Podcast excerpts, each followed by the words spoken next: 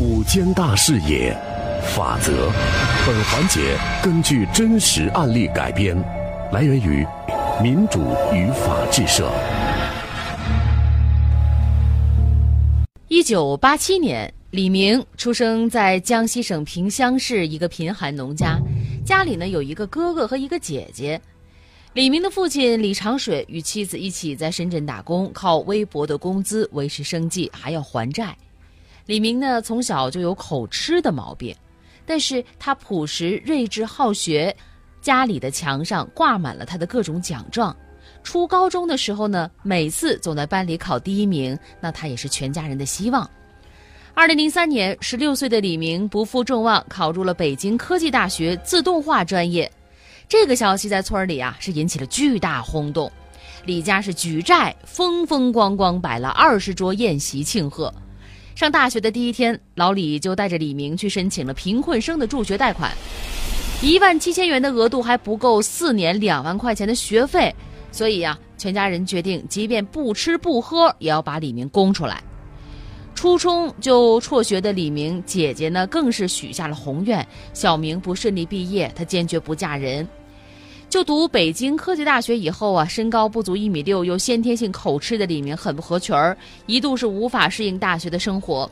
所以大二的时候呢，远在厦门打工的姐姐李敏接到弟弟的电话：“姐，姐，怎么了，小明？我。”我我有事儿跟你说，这这怎么了，小明姐？这听着还你这还哭喊了你？我我我口口吃口口吃越来越严重了，可可可可能会影响就就就业啊！哎呦，小明，你这是不是太紧张了呀？你这平时得跟同学多交流啊！咱家是条件差，但是你不比任何人差呀！你看你高考的时候考的多好啊！不不是。不不行啊！我我跟他们，都都都没法说话呀。我越说话我就越越越紧张，越紧张我就越越结巴。姐，我我我我想着我去上一个口口口吃校校正班啊。可以呀，那得多少钱？我汇给你。得得一一千吧。你你等着啊，我下了班就给你汇钱。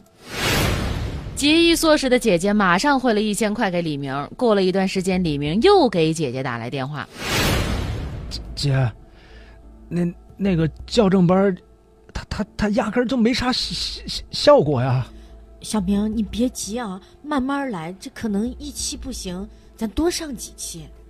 姐呀，我觉得我我对不起你啊。哎，你别这么说呀。我我我我我辜辜辜负了你啊，你。你打工多辛苦，又又给我汇汇汇钱，都都都浪费了。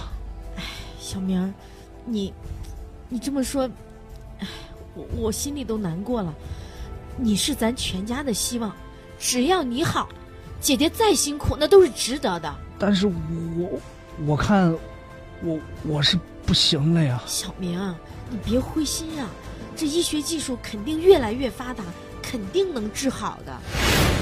口吃的毛病久治不愈，李明极度抑郁，情绪低落，就导致了免疫力下降。那不幸呢，又赶上了乙肝病毒。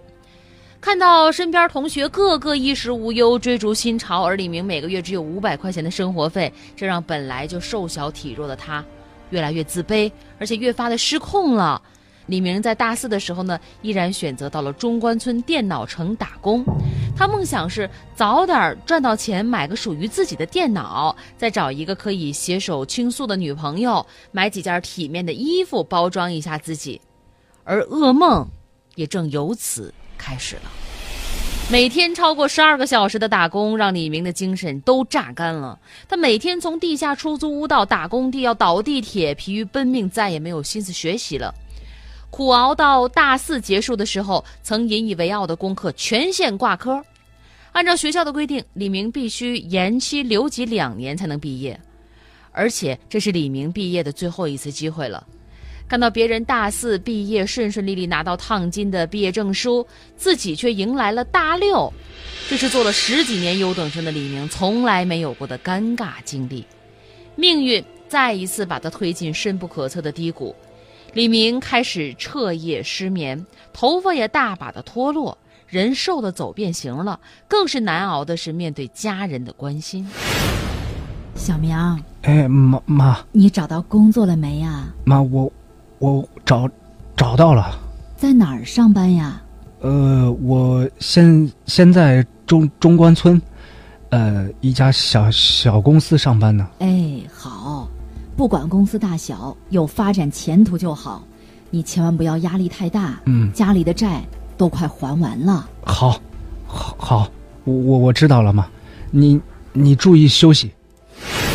整个2008年，急切想改变命运的李明，终日是焦躁，逃课、打游戏、打工，几乎成为他生活的全部了。那么这个时候呢，李明出去做家教的频率近乎疯狂，几乎啊也是没有任何的时间休息。进入2009年。以前只是略有口吃毛病的李明，病情严重了。绝望当中，他成天思考是怎样一种相对完美的方式离开这个令人心酸而又无奈的世界。二零零九年七月十二号中午，经过一番精心的准备，李明将一个矿泉水瓶装满了冒充硫酸，用蚊帐蒙面，溜进了北京科技大学的图书馆南侧的中国银行，将一张恐吓字条递入了取款窗口。我包中有一个复合型雷管，如果不交出十万块钱，我就将这个地方夷为平地。银行橱窗里的一名年轻女性的职员接过李明递进的纸条，瞬间脸色煞白，双手止不住的颤抖。这个时候，李明又持水果刀，顺手劫持了一个正在办业务的女孩为人质。都都给我一边去！你你要干什么呀？你给给给钱！我我要钱，给不给？你不给我，我我就杀杀了他们。给给给给你，给你，你冷静，只要你不伤害人，按照你的要求，马上给你十万块。抓紧时间，给给给给给我报好。好，好，好，好，马上啊，马上！你别急，你千万别伤害他们。还有你站站那，保安，你别别过来，我我手里瓶子里，这这这是硫硫硫酸，谁谁过来？拿到十万块钱的现金之后呢，李明是夺路狂奔，逃出银行，将抢来的十万块钱藏在了学校西门外的树丛里，并从中抽出了一沓一千一百块钱，在超市先给已经停机很久的手机充了三十块钱话费，又花了一百二十元给自己买了条裤子，在小吃店胡乱扒了几口蛋炒饭，仓皇出逃。李明，一个曾经的高考状元。大学没能顺利毕业，最后竟然沦落到抢劫银行的地步。抢劫之后，李明又去了哪儿？他的人生轨迹最终会走向何方？明天的法则，我们继续讲述。感谢各位的收听，感谢我们的合作单位民主与法制社，记者阿友，编剧陈蕊。法则直播每周一到周五的十三点，会听往期节目可以下载蜻蜓 FM 客户端搜索“法则”即可。您还可以关注我们的微信公众号“九一二声音工坊”，直接在线收听。声音里的电影，你就是自己的导演。电器剧场的电波正在播出。